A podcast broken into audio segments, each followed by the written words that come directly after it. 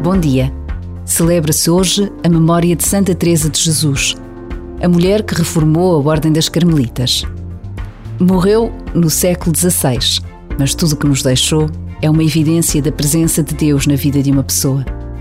Quando entrou no Carmelo de São José em Ávila, ninguém poderia imaginar tudo o que esta mulher forte e determinada iria fazer.